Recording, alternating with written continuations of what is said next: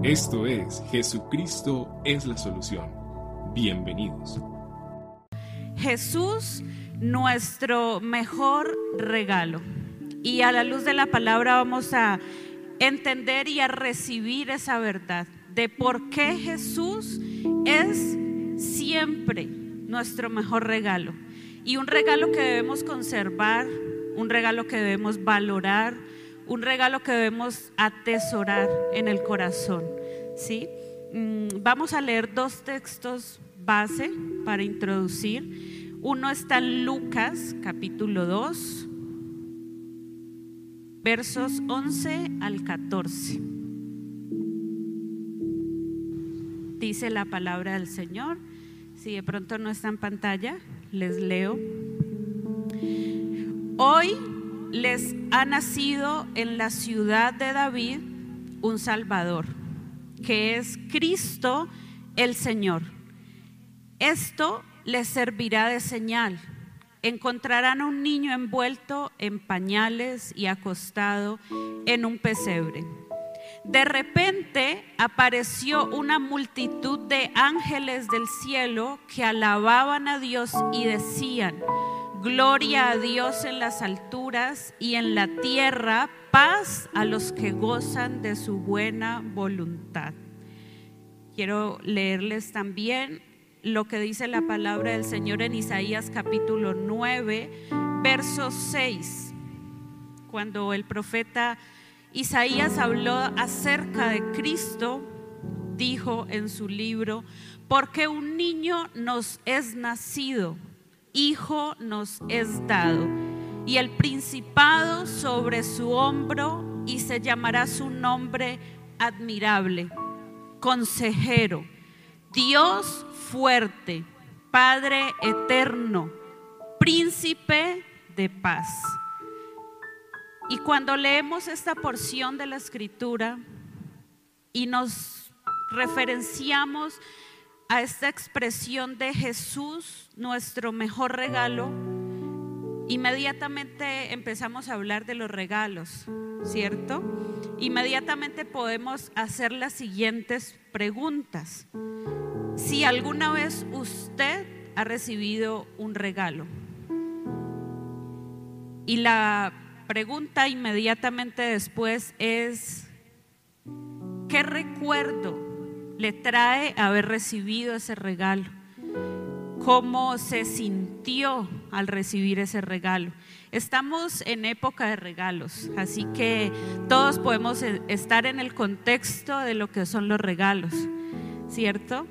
Y pensar que hay regalos de regalos, ¿cierto? Cuando uno es niño no disfruta tanto las medias de la tía como un juguete, ¿cierto?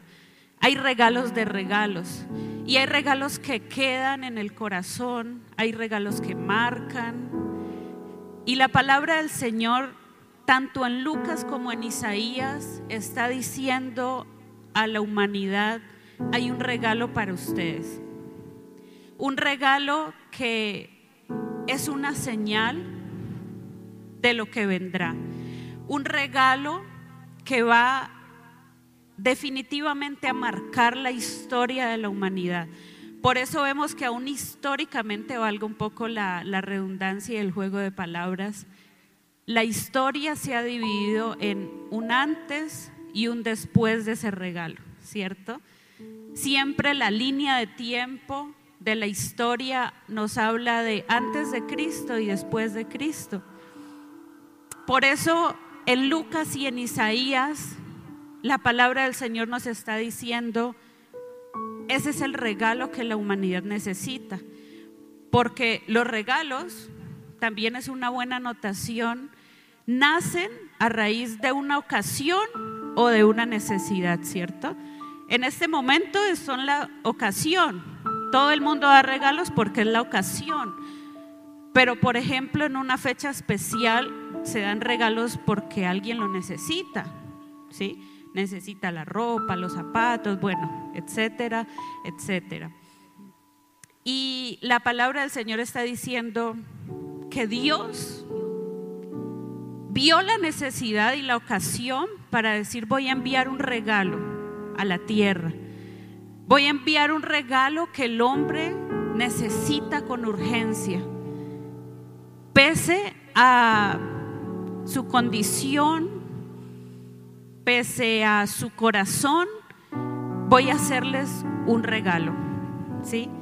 Ese es el corazón del Señor manifiesto aquí en Isaías 9 y en Lucas 2, cuando dice, el hombre necesita un consejero, necesita la revelación de un Dios fuerte. El hombre necesita el regalo de la revelación de un Padre eterno, de un príncipe de paz. El hombre necesita con urgencia un regalo de salvación. Por eso Jesús es nuestro mejor regalo. Esa es la razón. Dios vio la necesidad del corazón de nosotros y dijo, voy a obsequiar, voy a obsequiar. La ocasión lo amerita. Y perdóneme si soy muy cruda en lo que voy a decir, pero Dios dijo, la miseria del corazón del hombre necesita un obsequio llamado Jesús, llamado Cristo, el Salvador. Y a lo largo de la palabra vamos a ver cuatro aspectos de por qué Cristo se convierte en ese mejor regalo que nosotros podemos recibir. Y quiero también anotar que todos los regalos cuestan. Todos los regalos tienen un precio, ¿cierto? Y no es la excepción con Cristo. Cristo pagó un precio muy alto para hacer nuestro mejor regalo. La palabra del Señor dice que fue un alto costo, un costo de sangre.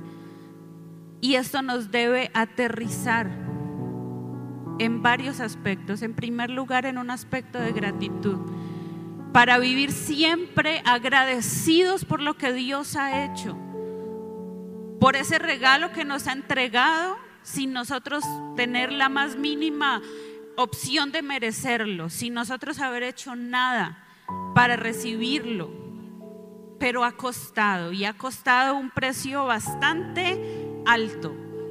Dentro de esos cuatro aspectos que quiero mencionar, el primero de ellos es que Cristo es el mejor regalo porque es un regalo dado con amor y por amor. Sí. Vamos a leer la palabra del Señor en Juan, capítulo 3, verso 16. Yo sé que es un texto bastante conocido por todos, es el texto evangelístico por excelencia y nos manifiesta la palabra del Señor les voy a leer en nueva traducción viviente. Pues Dios amó tanto, tanto al mundo que dio a su Hijo dar, regalar, obsequiar, entregar un don, para que todo aquel que en Él cree no se pierda, sino que tenga la vida eterna.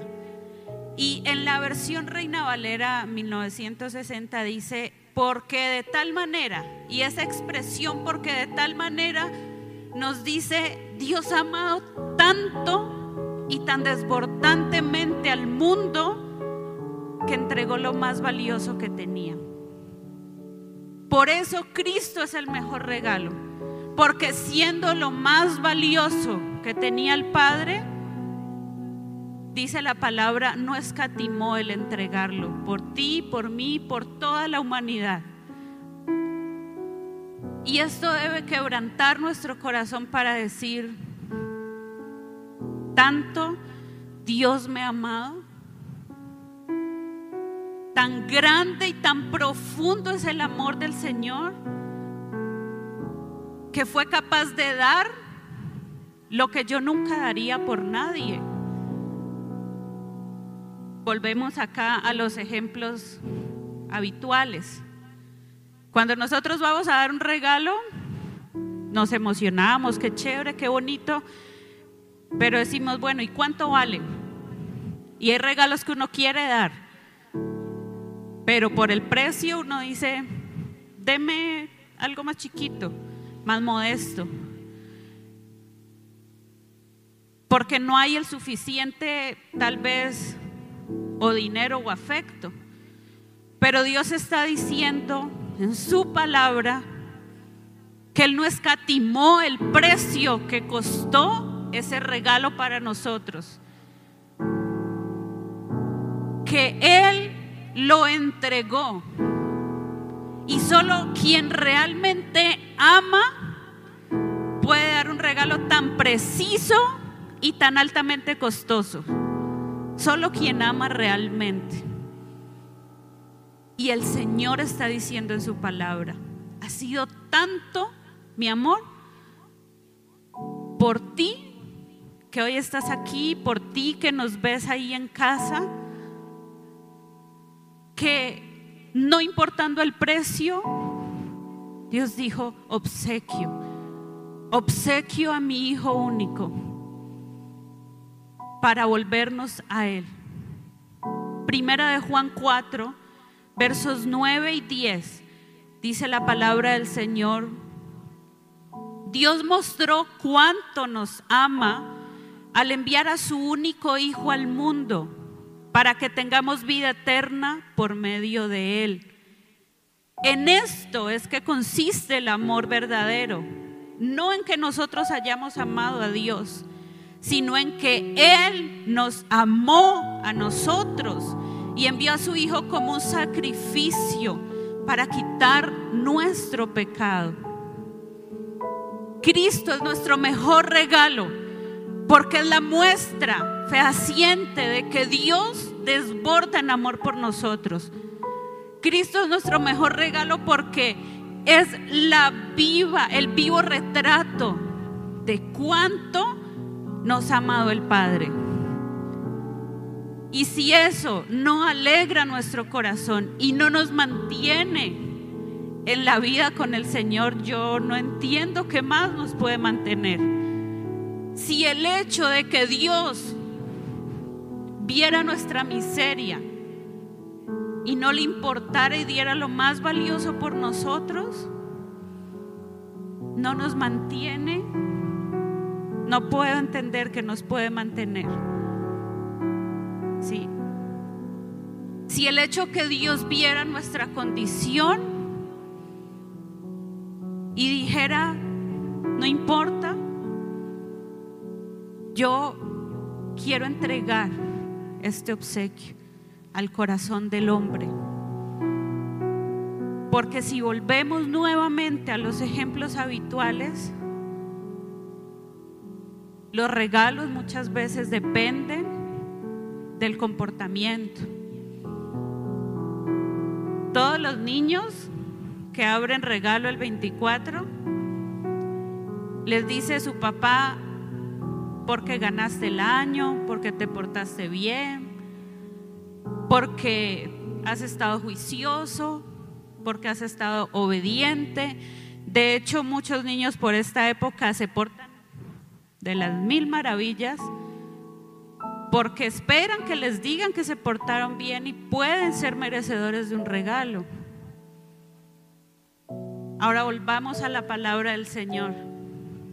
¿Quién de nosotros se portó bien? ¿Quién de nosotros hizo méritos para que Dios dijera, esta dádiva es porque has sido obediente? Este buen regalo es porque te has portado como debes. ¿Quién de nosotros puede decirle a Dios, tarde o temprano me lo ibas a dar porque me lo merecía? ¿Quién puede decirle a Dios, gracias por tu hijo, está a la altura de mi comportamiento?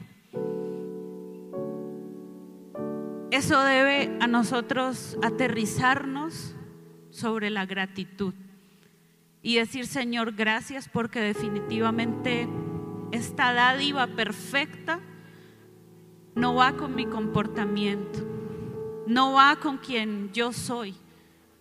Soy inmerecedor de lo que tú has hecho por mí. ¿Quién de nosotros puede decir que merecía que Dios le demostrara cuánto lo amaba. Y si ninguno de nosotros puede hacerlo, Dios dice, no importa, no importa. En primera de Juan 4 ya lo leímos. Dios mostró tanto, tanto su amor que ha entregado a su Hijo. Y ese es el amor verdadero. El que está dispuesto a dar independientemente de. El que está dispuesto a entregar y a obsequiar independientemente de. Debemos estar más agradecidos.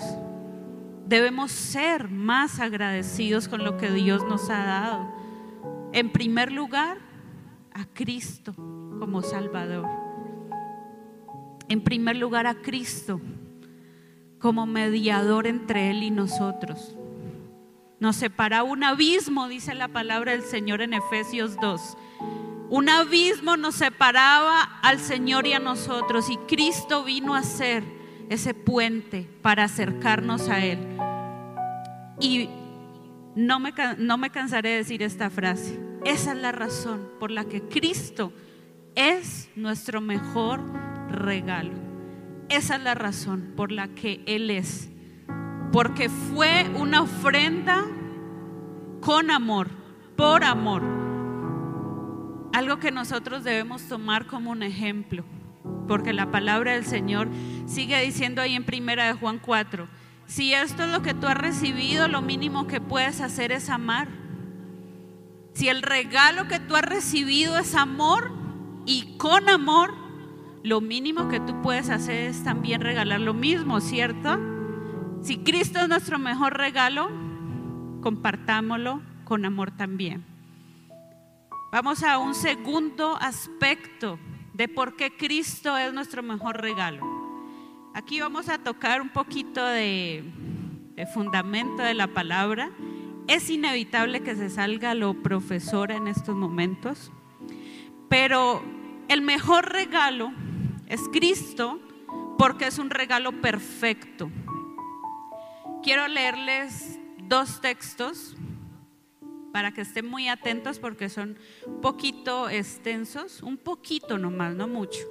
Hebreos 9, capítulo 9, verso 24 al 26. Bueno, no está aquí en pantalla, se los leo. Dice la palabra del Señor, pues Cristo no entró en un lugar santo hecho por manos humanas. Esto lo leo en nueva traducción viviente por manos humanas que era solo una copia del verdadero que está en el cielo, hablando del tabernáculo, ¿no? Él entró en el cielo mismo para presentarse ahora delante de Dios a favor de nosotros. Y no entró en el cielo para ofrecerse a sí mismo una y otra vez, como lo hace el sumo sacerdote aquí en la tierra, que entra en el lugar santísimo año tras año con la sangre de un animal, si eso hubiera sido necesario, Cristo tendría que haber sufrido la muerte una y otra vez, desde el principio del mundo. Pero ahora, en el fin de los tiempos, Cristo se presentó una sola vez y para siempre para quitar el pecado mediante su propia muerte en sacrificio. Hebreos 10, versos 11 y 12, dice la palabra del Señor, bajo el antiguo pacto, el sacerdote oficia de pie delante del altar día tras día ofreciendo los mismos sacrificios una y otra vez, los cuales nunca pueden quitar los pecados, pero nuestro sumo sacerdote se ofreció a sí mismo a Dios como un solo sacrificio por los pecados, válido para siempre. Luego se sentó en el lugar de honor a la derecha de Dios. ¿Y por qué les digo que tiene un poco de fundamento este, estos versos que les leo? Porque el libro de Hebreos hace un paralelo con todo lo que es el Antiguo Testamento. Y aquí en los capítulos 8, 9 y 10 está hablando acerca del sacrificio y de los ritos religiosos que describe el libro de Levítico. Ustedes pueden leerlo en casa, solamente les parafraseo para ponerlos en contexto de lo que dice la palabra del Señor. Resulta que en el libro de Levítico, ¿sí? allá en los capítulos 6, 16, describe el rito religioso que debía hacer el sacerdote, dice la palabra del Señor, día tras día y año tras año. ¿Para qué?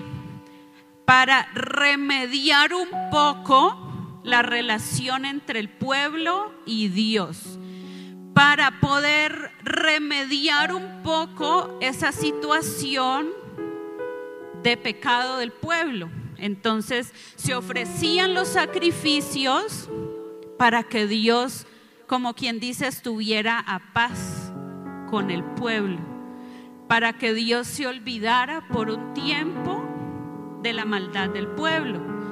Y por eso el sacerdote iba al lugar santo y sacrificaba, iba al lugar santísimo y ofrecía por los pecados del pueblo.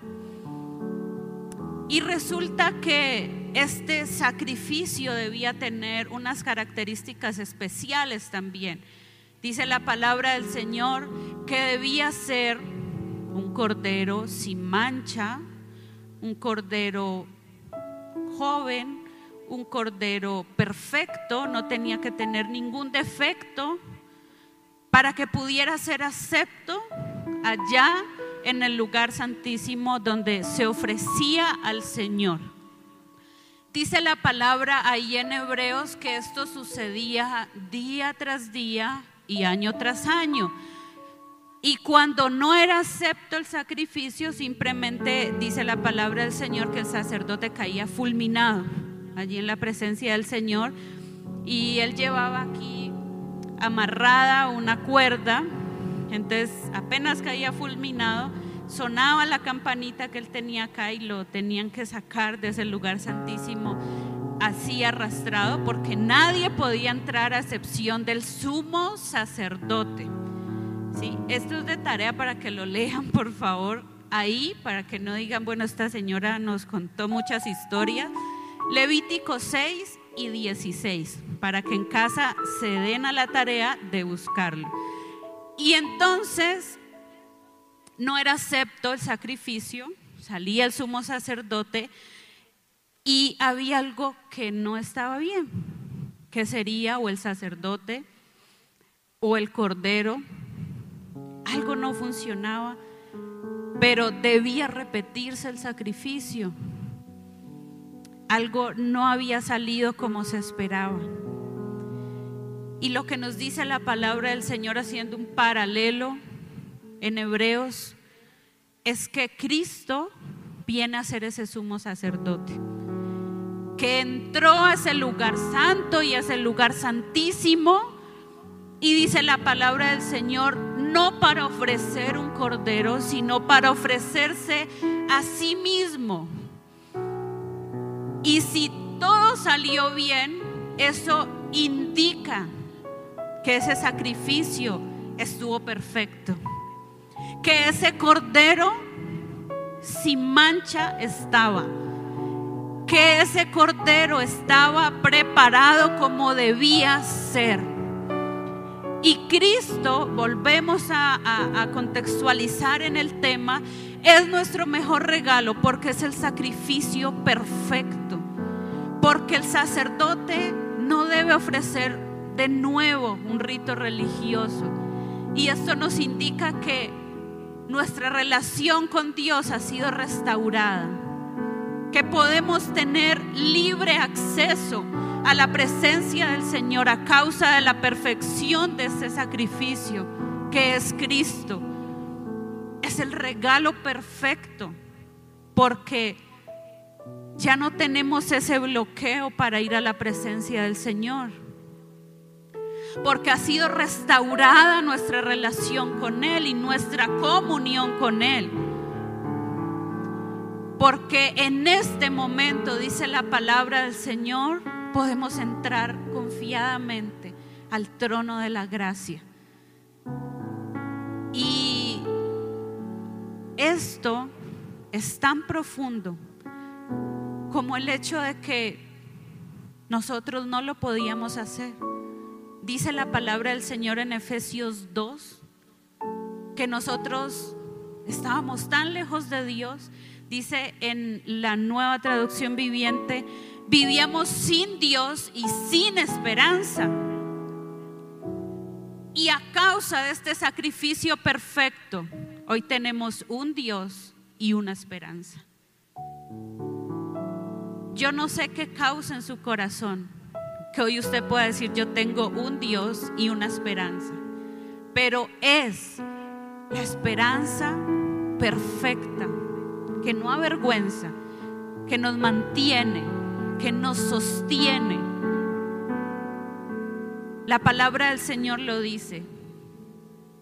Estaba el antiguo pacto, pero ahora ya no es necesario una y otra vez los sacrificios. Ya no es necesario los ritos religiosos para acercarnos al Señor. Él nos recibe hoy. Él nos recibe hoy y de hecho, allá en el Antiguo Testamento eran pocos los que disfrutaban de la presencia del Señor, eran intermediarios entre el pueblo y Dios. No todo el mundo podía decir, yo hablo con Dios, yo me relaciono con Dios. No todo el mundo podía decir, Dios habló a mi corazón, me confortó, el Señor me fortaleció. No todo el mundo podía decir, Dios ha sido fiel conmigo porque hizo esto o aquello y habló a mi corazón para sostenerme y vino su palabra para hablarme no todo el mundo tenía ese privilegio. Y yo veo frente a mí muchos que tienen hoy el privilegio.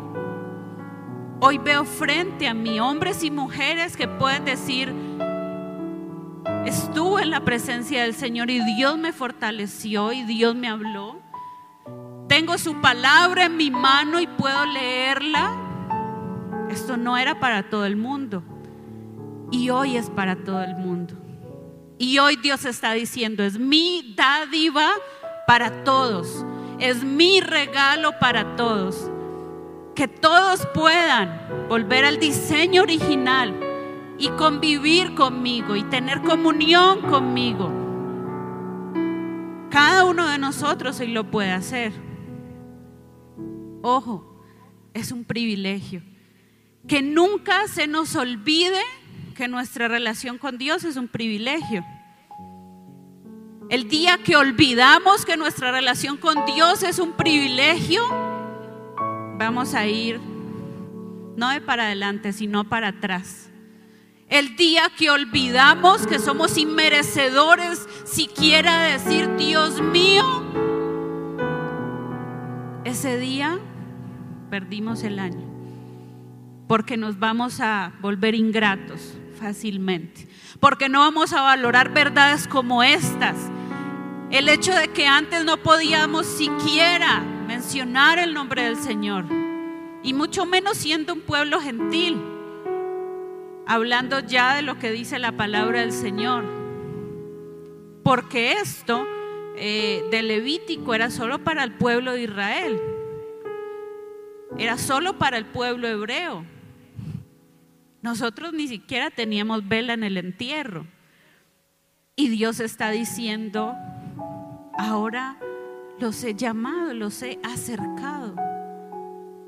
El día que se nos olvide que esto es un privilegio, vamos a caer en la ingratitud de decir, bueno, cualquier día puedo hablar con Dios. Cualquier día puedo leer la Biblia y Dios me va a hablar. Cualquier día puedo ir a la iglesia y Dios va a estar ahí porque tengo libre acceso. Y no debiera ser así jamás. El día que eso pase en nuestro corazón, que Dios nos ayude a volver a atesorar como un privilegio siquiera poder acercarnos al Señor, siquiera poder mencionar su nombre. Vamos a un tercer aspecto de la enseñanza y vamos a reforzar aquello de por qué Cristo es el mejor regalo. Y un tercer aspecto es porque es un regalo suficiente. Hay regalos que lo recibimos, pero uno queda como, ¿y qué más? Qué bonito, pero... Y la otra parte, como quien dice, me dio el carro sin pilas. ¿Para qué un carro de control remoto sin pilas? Ahí vamos a entender lo que dice la palabra en Colosenses 2, versos 9 y 10 en su parte A. Todos los textos que les estoy leyendo están en nueva traducción viviente, por si les suena un poco diferente. Dice la palabra del Señor, porque en Él, hablando de Cristo, habita corporalmente toda la plenitud de la deidad. ¿Y qué pasa con nosotros? Que estamos completos en Él. Mi oración es para que usted y yo hoy entendamos que Cristo es suficiente. Mi oración es para que usted y yo entendamos hoy la suficiencia de su plenitud en nuestras vidas. Si Él está, está todo. Si Él está con nosotros, lo tenemos todo. Dice la palabra del Señor, Él es el todo que lo llena todo. Y nosotros estamos allí incluidos en ese todo. Por eso Dios nos llena. Por eso Dios es suficiente.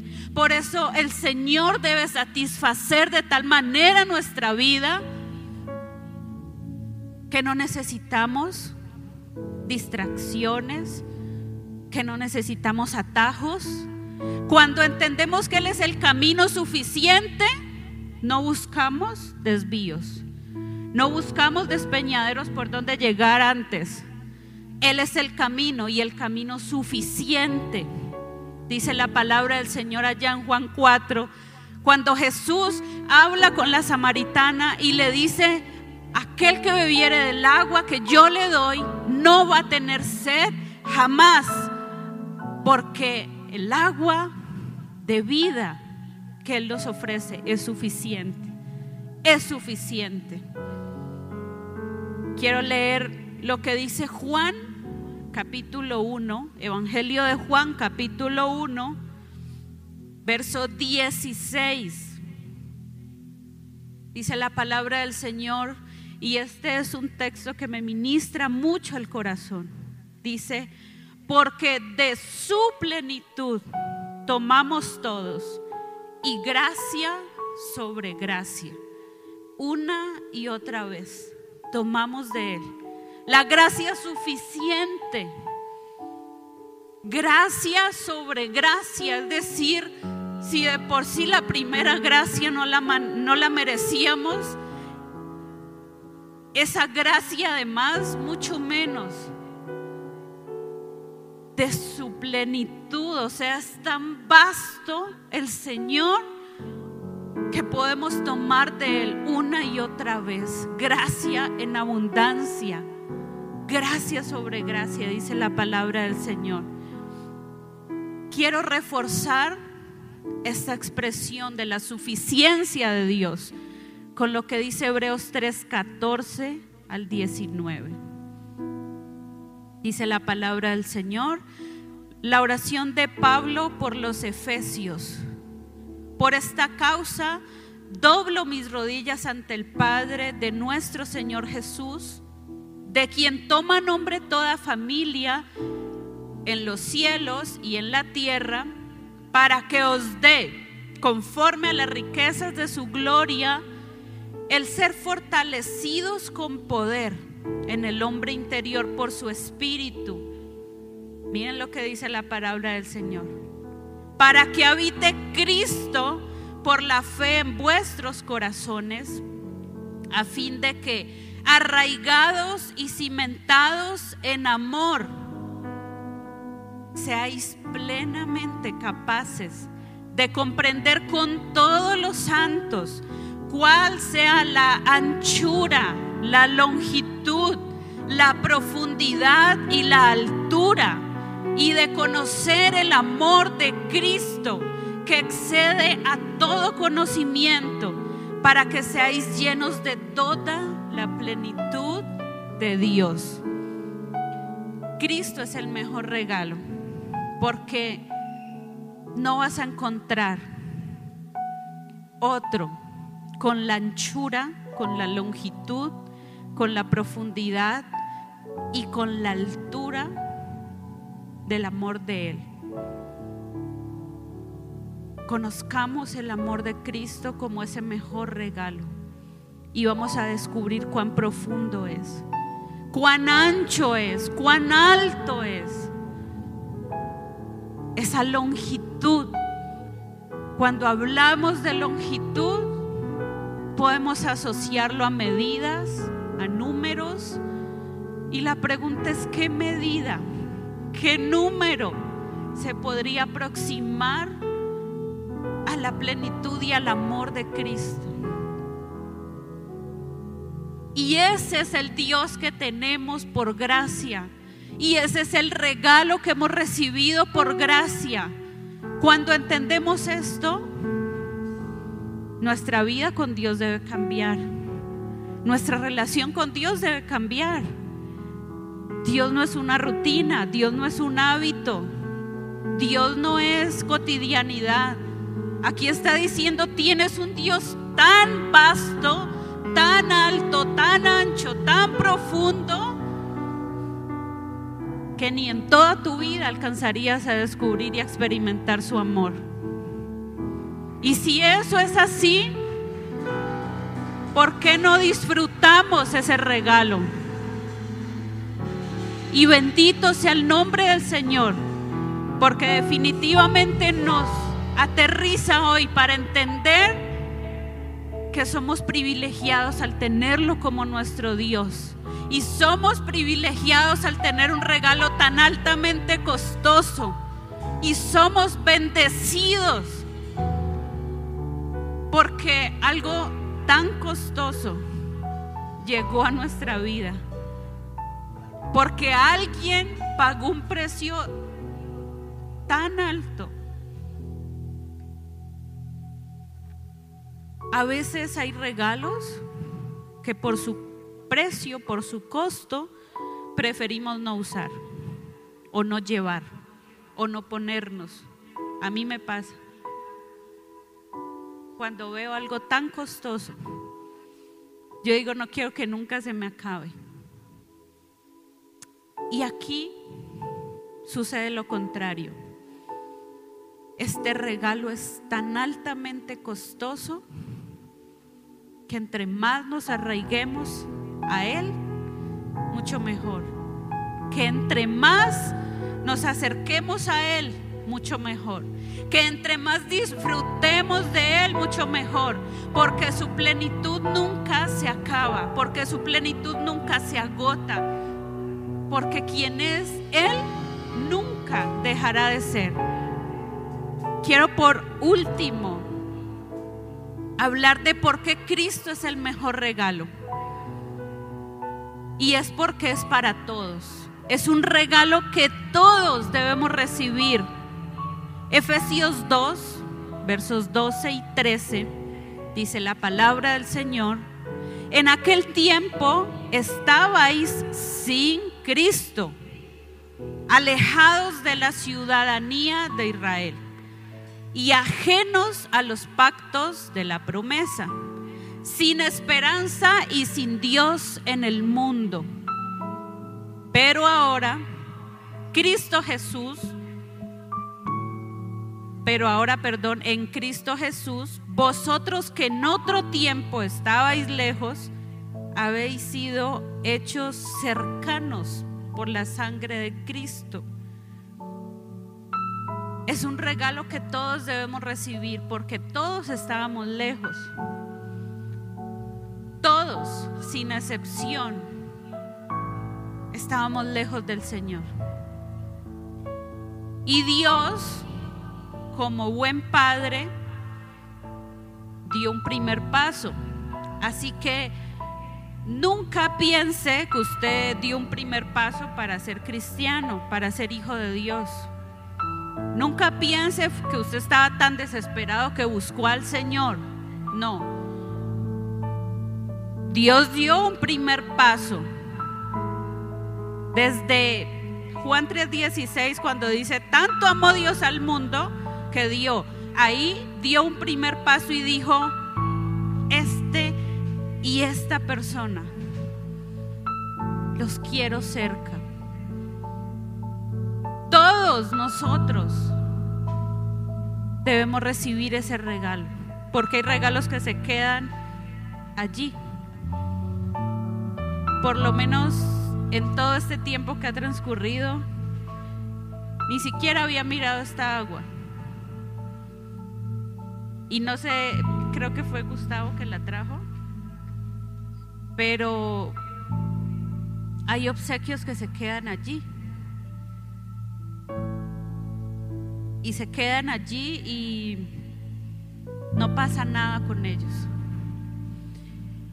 Y la ocasión en este día es decirle, Señor, yo no me quiero quedar solo con la información. Esto no es información. Yo creo que es más rico informarse desde la casa y desde la cama que hacer todo un proceso para venir a informarse. Esta es la palabra viva del Señor diciendo, contigo, contigo yo estaba separado, distanciado, y hoy te quiero cerca. Y hoy te quiero cerca gracias al mejor regalo que te pueda entregar cualquier persona. Gracias a Cristo, al don de Cristo. Dios en su gran amor y en su gran misericordia sigue tocando la puerta del corazón. Sigue tocando la puerta del corazón para que podamos abrir ese corazón. Hoy Dios espera también una respuesta a su regalo. Dios espera que ese regalo sea recibido, sea cuidado, sea valorado y que reciba de nosotros gratitud.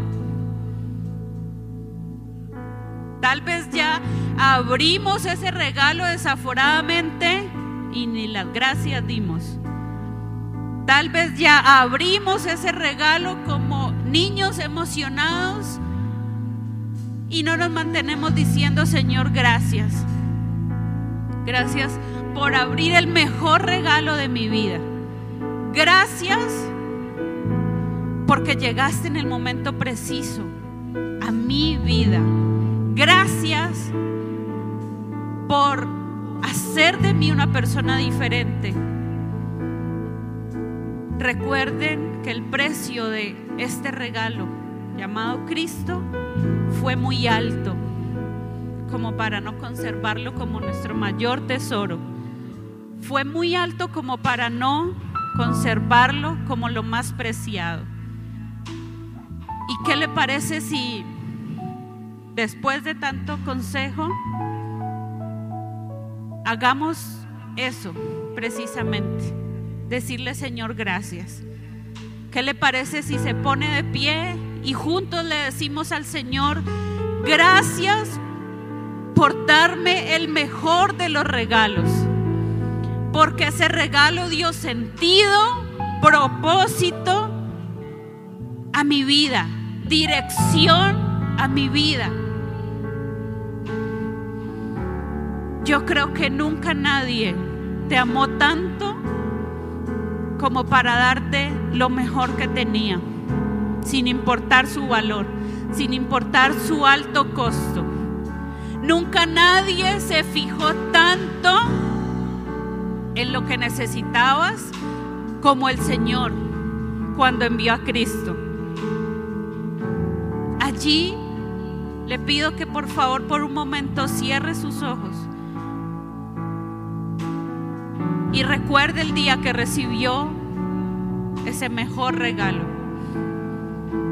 Cierre sus ojos y recuerde el día en que Dios expresó su amor y llegó a su corazón para darle el mejor presente, el mejor don, la mejor dádiva que alguien pueda recibir.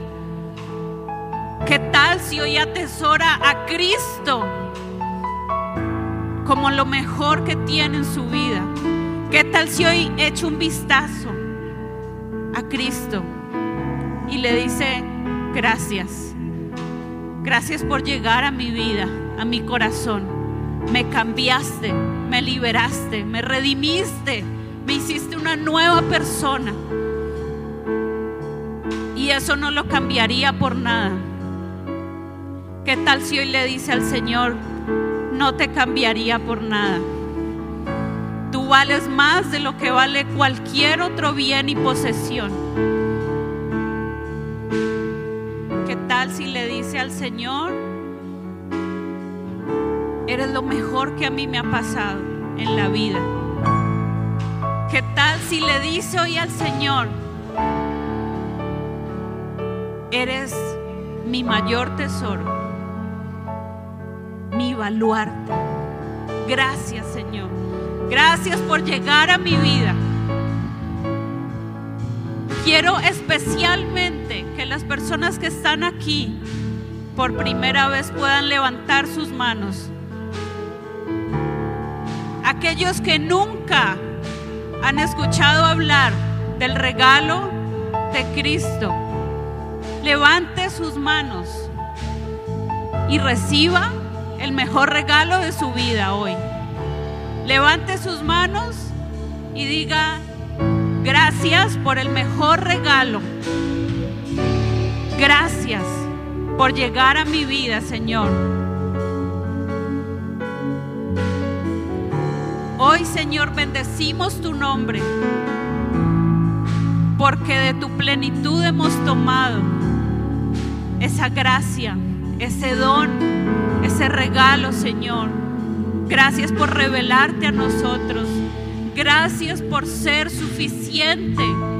Gracias por ser ese regalo perfecto.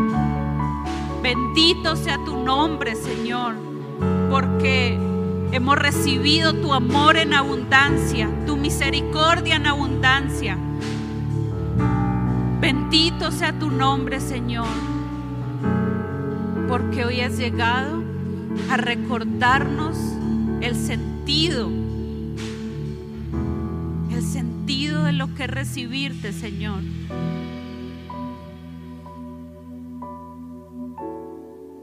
Por un momento yo quiero saber si alguien aquí que nunca había recibido a Cristo lo hizo en esta mañana, que pueda levantar su mano para que la iglesia pueda conocerle y pueda reforzar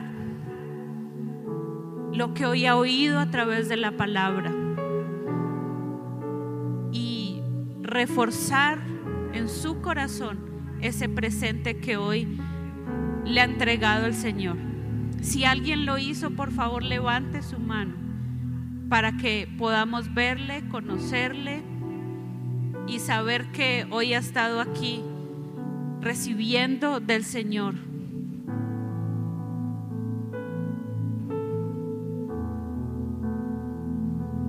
Alguien aquí sin, sin temor, no lo voy a hacer pasar acá, no lo voy a mostrar en las cámaras.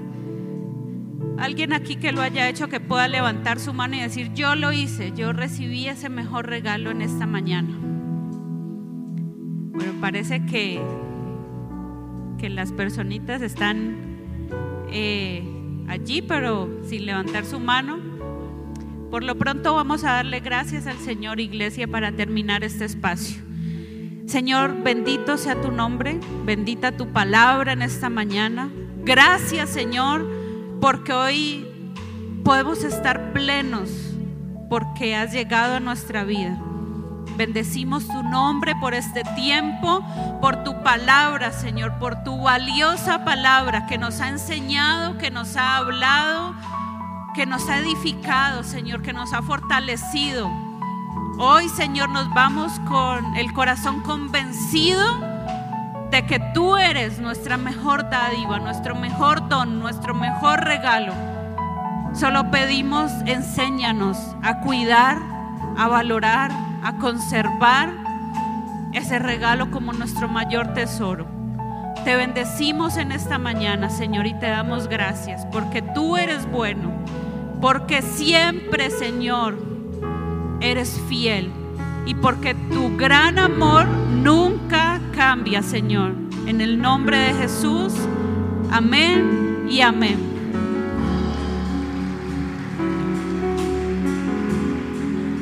Que el Señor les bendiga. Gracias por, por su tiempo, su espacio. Que el Señor les bendiga. Y bueno. Bendito el nombre del Señor.